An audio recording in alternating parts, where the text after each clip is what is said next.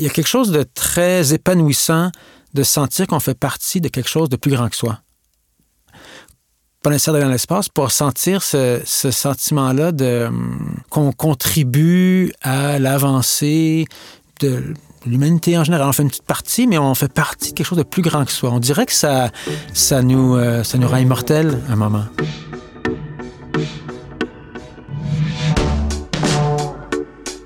Avez-vous déjà rêvé d'accomplir quelque chose de plus grand que vous? Vous étiez dans un concert, sur les bancs de l'école, dans une manifestation, dans un parc, en train de lire votre livre préféré, et vous avez soudainement eu envie d'agir, à en avoir des frissons. Comme vous, artistes, astronautes, vidéastes, architectes et femmes d'affaires, ont un jour choisi de se laisser porter par leurs rêves. Mon nom est Grégory Charles. Vous écoutez Inspiration, le balado d'Oasis Immersion une rencontre avec des Québécois et Québécoises au parcours hors du commun. Dans cette série, nous explorons les univers d'Alexandra Streliski, David Saint-Jacques, Émile Roy, Pierre Thibault et Fabienne Collat. Aujourd'hui, nous discutons avec David Saint-Jacques, ingénieur, astrophysicien, médecin de famille et astronaute.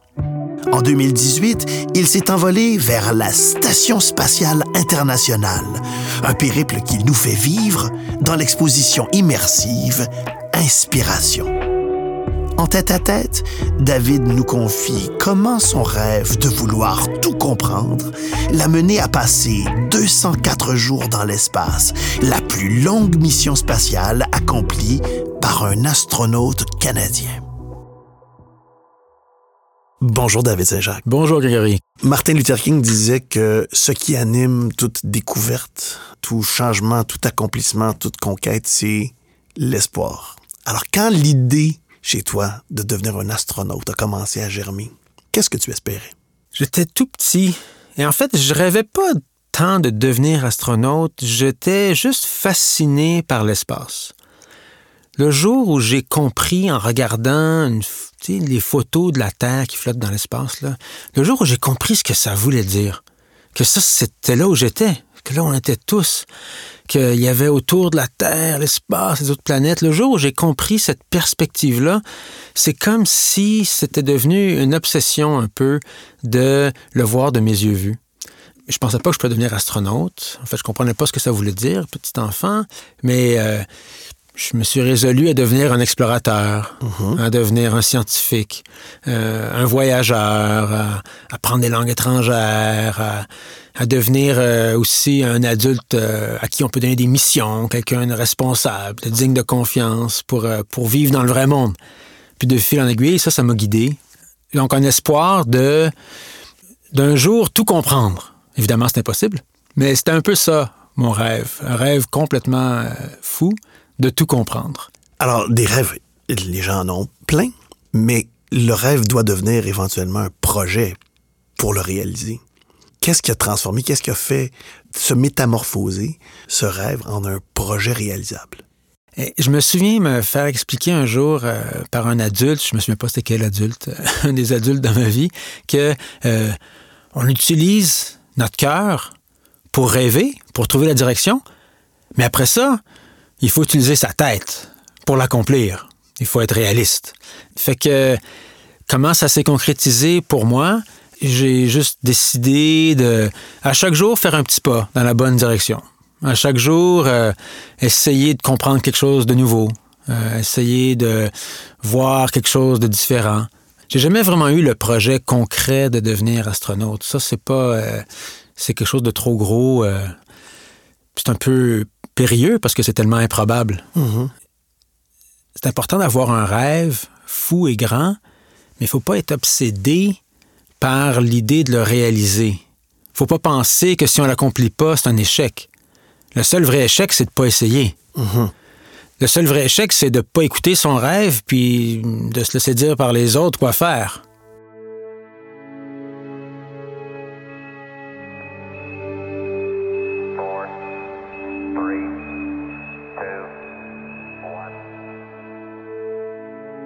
un peu comme une direction. C'est comme l'étoile polaire.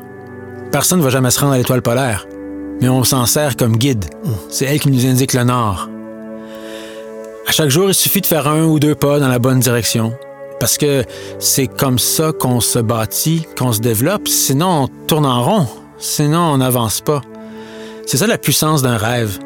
C'est que ça nous donne euh, un objectif à long terme. Pas pour cet après-midi, là. C'est à très long terme. Puis c'est pas grave si on se rend pas.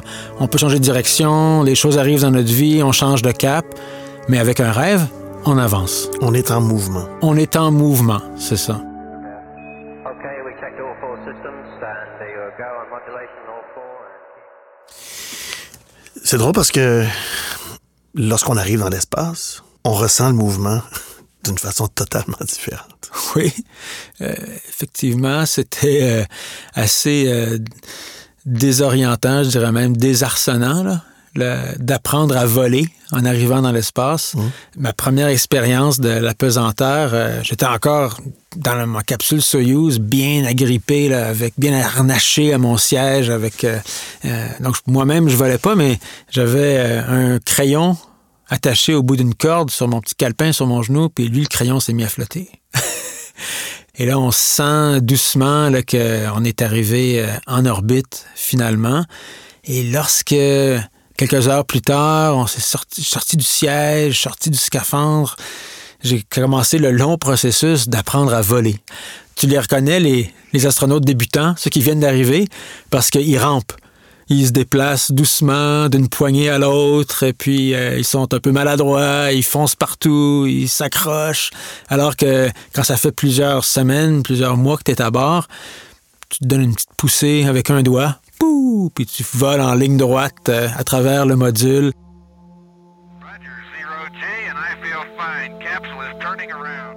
Le miracle de réussir à vivre en orbite, c'est 100% le résultat du génie humain, de l'imagination humaine, du rêve humain.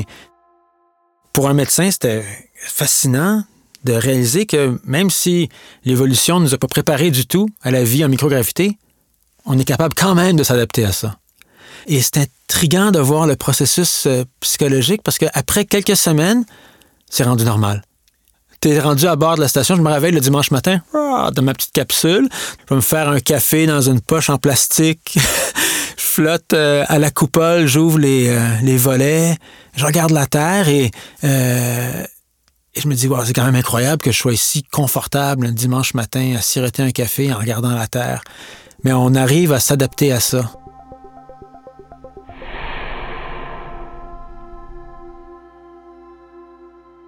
puis on recherche à créer une bulle de confort, de normalité. Euh, peu importe, euh, peu importe euh, l'environnement dans lequel on se trouve. Et j'étais, d'ailleurs, ça a un couteau double, tranchant parce que à la fin de mon séjour dans l'espace, j'étais tellement habitué, tellement confortable, c'est comme si j'étais né là, que là, le retour sur Terre a été difficile. Il a fallu que je me réhabitue à la gravité, réhabituer à tous ces gens autour, à tous ces chapeaux qu'on doit porter quand on est un, un, un terrien. Hein? Quand j'étais à bord, j'étais juste un astronaute. J'avais ma mission à faire. Retour sur Terre, voilà, je suis redevenu un papa, un mari, un citoyen, un ami, un fils. Il y a tous les, tous les rôles qu'on doit jouer.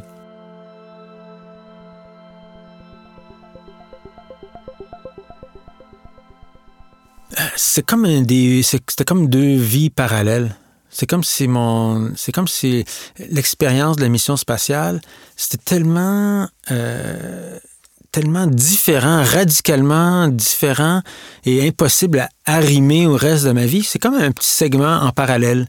Et puis là je suis revenu à la réalité. C'est un peu comme si je m'étais réveillé d'un rêve très très réaliste euh, puis je le vis encore comme ça personnellement. Euh, ben, tout le monde qui est allé en voyage, à un endroit exotique, le vit un peu comme ça. On peut fermer les yeux et, et y retourner. Mhm. Là, je peux fermer les yeux et retourner à la coupole, euh, voir la Terre. Mais la réalité, c'est ici. Hein? C'est le fun, la vie dans l'espace, mais c'est plus le fun, la vie sur Terre. C'est plus confortable. C'est vraiment ici qu'on est fait pour vivre. Par la même impulsion, moi j'adore par exemple euh, l'alpinisme. Mais je ne vivrai pas en haut d'une montagne.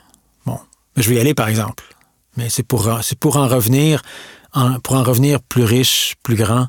Donc, on revient de l'espace euh, avec surtout une meilleure compréhension de qui on est, de où on vient, de notre planète, et un- une envie très, très forte d'aider à améliorer la condition humaine.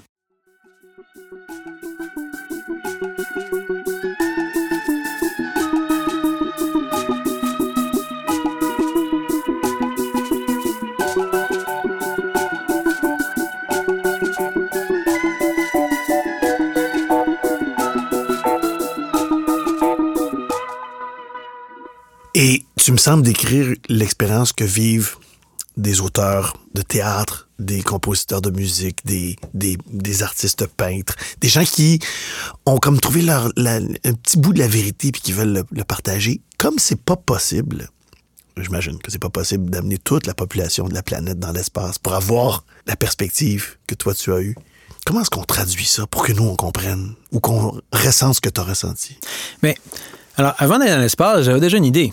Je m'étais fait un modèle, hein, par le rêve, par l'imagination. Euh, puis déjà, ça, ça, ça m'informait, ça me motivait assez pour, euh, pour continuer. Euh, puis c'était pas trop loin de la, de la réalité. Je pense que c'est le mieux qu'on peut faire, de- d'aider les autres à, à imaginer, à rêver, à s'en faire une idée. Et tout le monde vit mm, dans un modèle de la réalité qui réside dans notre tête. Hein? Quand je suis revenu, maintenant je regarde par la fenêtre. Dehors, je vois des arbres au vent, je vois des nuages dans le ciel, euh, de l'eau, des oiseaux, des gens. Je dis, mais c'est la même planète que je regarde. C'est juste un autre point de vue. Mais là, quand je la regarde, je sais le contexte. Je vois le contexte. Donc, la, la mélodie est comme devenue plus forte. Et, elle là, elle est là. C'est juste qu'on n'y porte pas attention parce que on se rend pas compte de, de tout ce qu'il y a autour du, grand contexte de la condition humaine.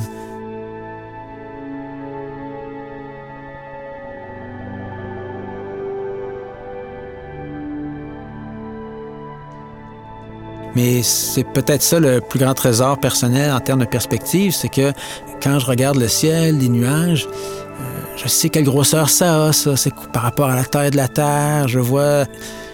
Quand je, sors dehors, je regarde l'horizon, je, le sais, c'est gros comment la Terre. Je le vois, je le vois la courbe, l'Australie de l'autre côté. Euh, je l'imagine qui tourne.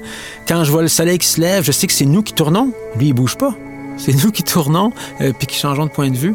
Donc, cette, euh, la mélodie, ouais, la mélodie de l'univers euh, est plus forte.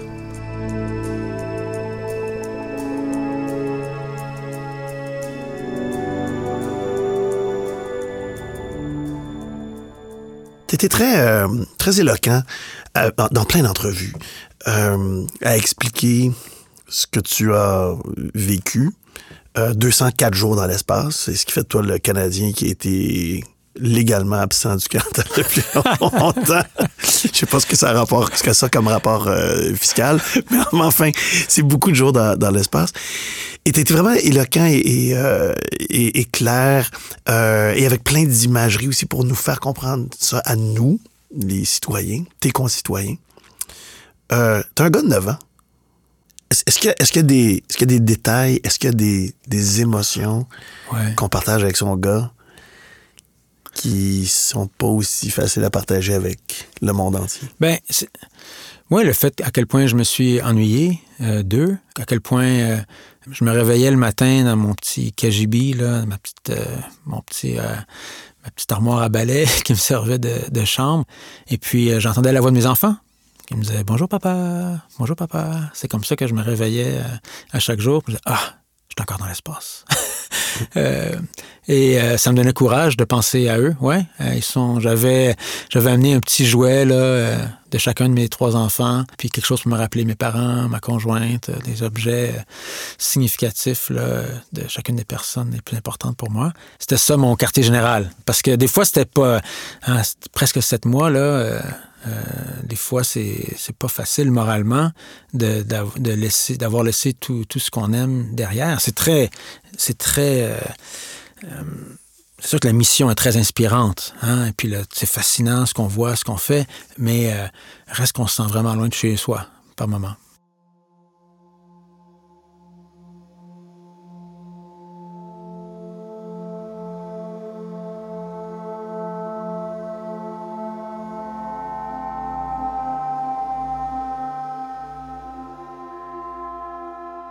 Quand je suis revenu, j'étais pas capable de marcher.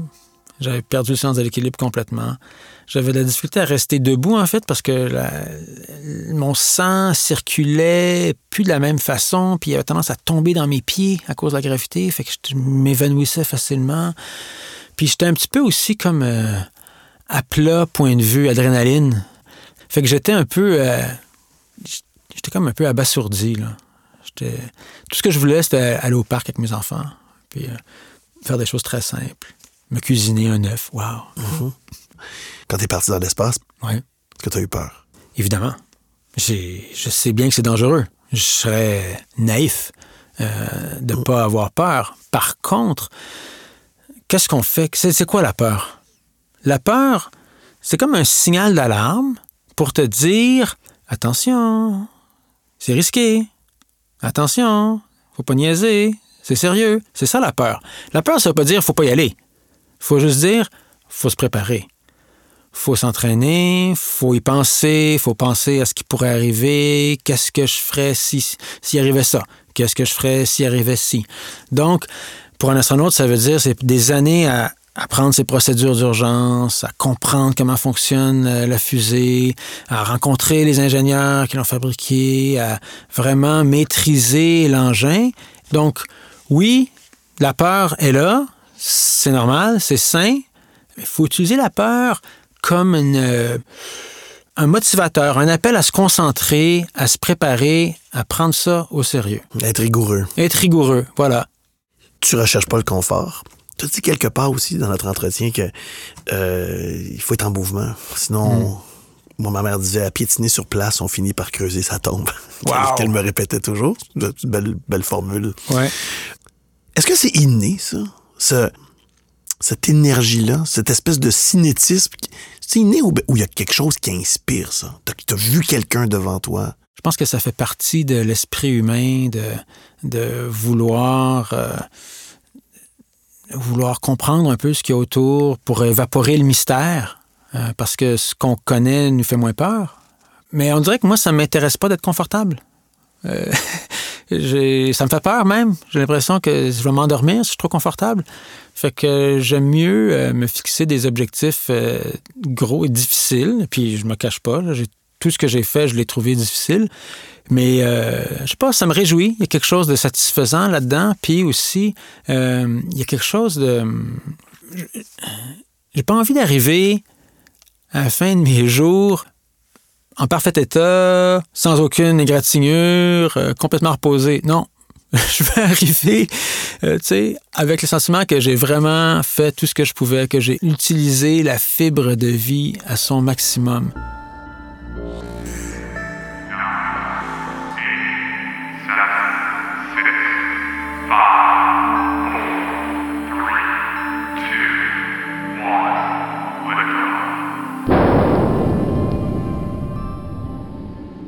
Est-ce qu'il y a quelque chose de spécial à avoir accompli tout ça en étant un Québécois francophone d'une petite île sur la planète Terre qui est ton chez toi? Est-ce qu'il y a une fierté particulière?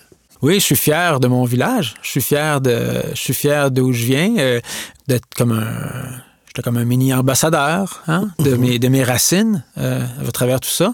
Il y a, ben, tant mieux si ça peut, si ça peut en inspirer d'autres à pas avoir peur d'aller jouer dans la cour des grands. Euh, on est, on est capable. C'est un peu paradoxal même hein, quand on ramène ça à- à- aux astronautes tout l'effort, l'énergie, le temps qu'on met à quitter la Terre en fusée, le danger que ça représente. Puis là, c'est quoi la première chose qu'on veut faire quand on est rendu dans l'espace? On se retourne, on regarde en arrière, on regarde la Terre pour, euh, Pour voir d'où on est parti. pour voir d'où on vient. Mm. Parce que c'est vraiment ça la, la motivation ultime, c'est de, de mieux comprendre nos origines. Comment on se sent quand on, malgré le fait que le rêve était peut-être pas perçu au départ comme quelque chose de réalisable, mais quelque chose qu'on a, qu'on a euh, réalisé au fur et à mesure. Comment on se sent quand on se rend compte qu'on l'a effectivement réalisé? Ben, je me souviens un moment fort en particulier, là. Après le lancement de la fusée, là, c'est comme un, t'es dans un état d'esprit très, très technique, là, pendant le lancement, pour s'assurer que tout va bien, tu contrôles tous tes systèmes, brrr. Là, regarde la montre, OK, ça fonctionne bien, ça dure euh, peut-être 15, 10, 15 minutes, la, fin de la mise en orbite. Là, on arrive en orbite. Il faisait noir parce qu'on était- on était décollé au, coucher du soleil. On était dans la nuit orbitale. Et là, quelques minutes plus tard, j'ai eu mon premier lever de soleil dans l'espace. J'ai vu la courbe de la Terre, euh, les lumières orange, rosées du lever de soleil auquel on est habitué, mais vu de l'espace, sont, sont différents parce que c'est comme une iridescence dans l'atmosphère au lieu. On voit les lumières des villes sur la Terre, et puis le premier lever de soleil de l'espace, c'était une image tellement forte pour moi. Là. Ça, c'est peut-être le moment où j'ai comme eu un petit ouf. je, me suis, me suis rendu. Wow! Et euh, on dirait que dans l'esprit passe à autre chose. Euh, ouais. Euh, Il n'y a pas de. Non, ça a été très simple comme moment. Euh, c'est wow, OK, ouais, c'est aussi beau que je pensais.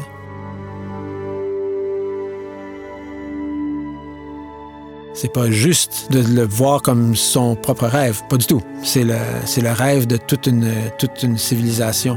Parce que je me suis pas rendu là tout seul, hein. On a une expression dans le monde des astronautes qui dit quand tu, euh, si tu trouves une tortue en haut d'un poteau, elle n'est pas là tout seul.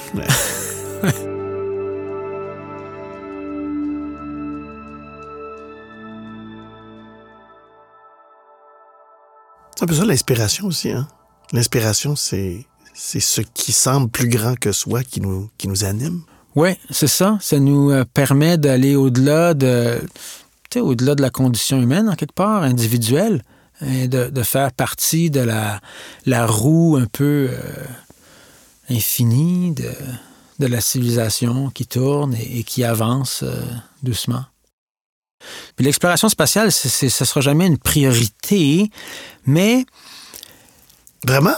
je pense pas parce que la priorité, c'est la santé, l'éducation, hein, l'économie, la sécurité. C'est ça qui est important, que la- de vivre. Mais on peut pas se permettre de pas garder une partie de nos ressources, une partie de notre énergie pour rêver, pour croître. Et avec ça, la civilisation humaine progresse. Par quoi? Avec les arts, avec les sciences, avec l'exploration. Puis d'un petit pas à petit pas dans ces trois domaines-là, c'est comme ça qu'on crée la civilisation.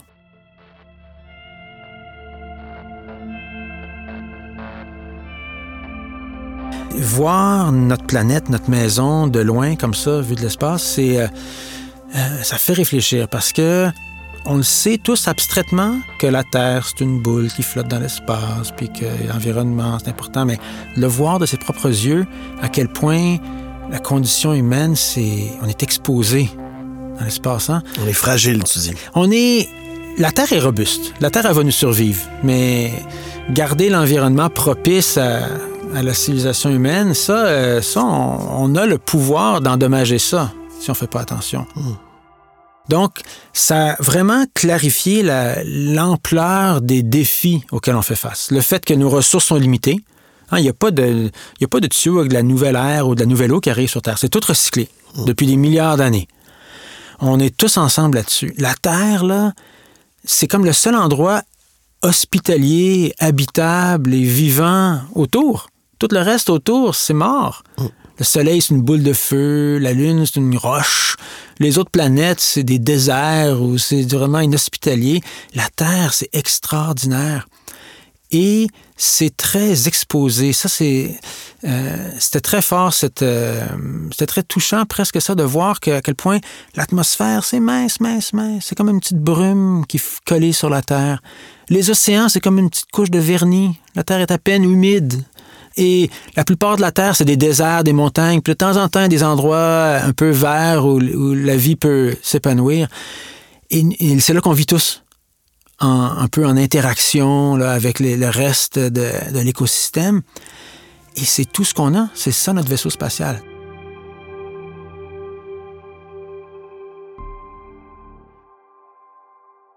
Ces premières images de la Terre, là, si belle et si fragile, si gracieuse dans le vide spatial, euh, qui flotte dans le noir, c'est ces images-là qui ont donné naissance au mouvement écologique, qui ont comme rendu évident que, waouh, on est comme un, on est comme un alpiniste au bout d'une corde. T'en as juste une corde. Niaise pas avec ta corde. N'est-ce pas que d'accord? Et- mais je pense que l'urgence de le faire, la conscience de l'importance de ça, la priorité de ça, on le doit à l'exploration spatiale, à cette perspective-là que ça nous a donné. Euh, mais aller sur Mars, c'est pas pour déménager sur Mars, parce que c'est pas mieux la Terre que Mars. Mais l'impulsion à vouloir y aller, qu'est-ce que ça va nous faire faire, par exemple? Pour arriver à aller sur Mars, il faut devenir les maîtres de la production et de la gestion de l'énergie. Ah, ça serait utile sur Terre, ça? Ah oui. Il faut devenir les maîtres de la gestion et de- du recyclage des ressources, de l'air, de l'eau, de la nourriture. Ah, ça va nous aider sur Terre? Alors, vois-tu comment je l'envisage? C'est comme une excuse pour mettre euh, nos meilleurs esprits au service de la résolution d'un paquet de problèmes qui vont ultimement nous aider à mieux vivre sur Terre.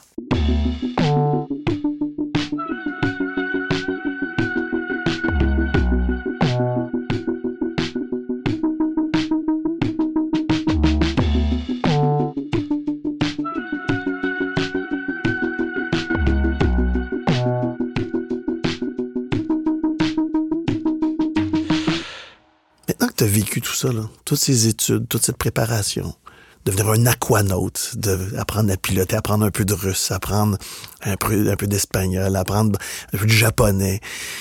Ap- Après tout ça, et après ces 204 jours dans l'espace, qu'est-ce que c'est le rêve aujourd'hui? C'est un peu toujours le même rêve que j'ai depuis que je suis tout petit, là. Le rêve euh, de tout comprendre. le rêve que j'accomplirai jamais, d'être absolument lucide et qu'il n'y a plus de mystère. Ça, c'est impossible, mais ça reste ça, euh, ça reste ça que j'essaie d'accomplir. Ça reste ça qui me motive. Moi, je suis quelqu'un qui... Moi, quand je comprends pas quelque chose, ça me gratte. Ça m'achale. Je, je tolère pas ça. Il faut absolument que je, que je me renseigne. Et ouais, c'est comme ça.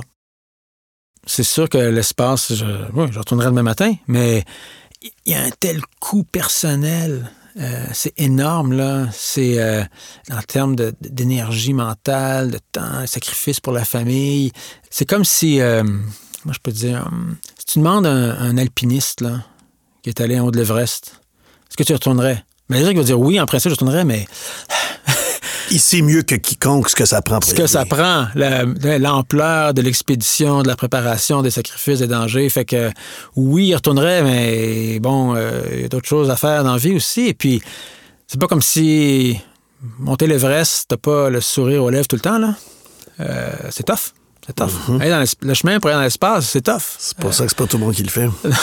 fait que j'ai mis beaucoup d'énergie, jeune homme, à- dans l'action, à explorer, euh, euh, autant physiquement qu'intellectuellement.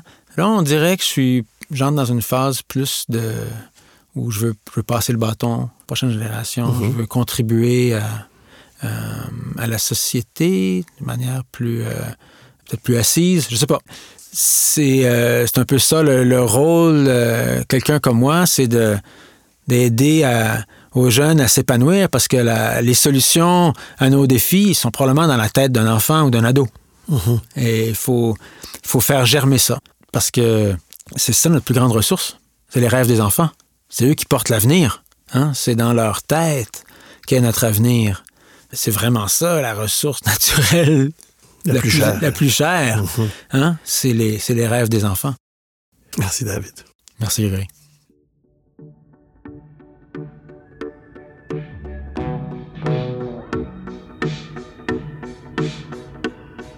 C'était Inspiration, le balado d'Oasis Immersion.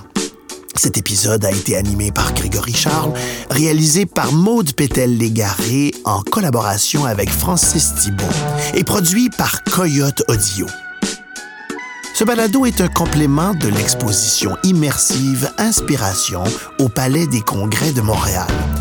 De l'exploration spatiale à l'architecture, de l'engagement citoyen au monde de la création, Oasis Immersion vous fait voyager et découvrir des tendances, des lieux et des gens inspirants. Pour en savoir plus, consultez oasisimmersion.com.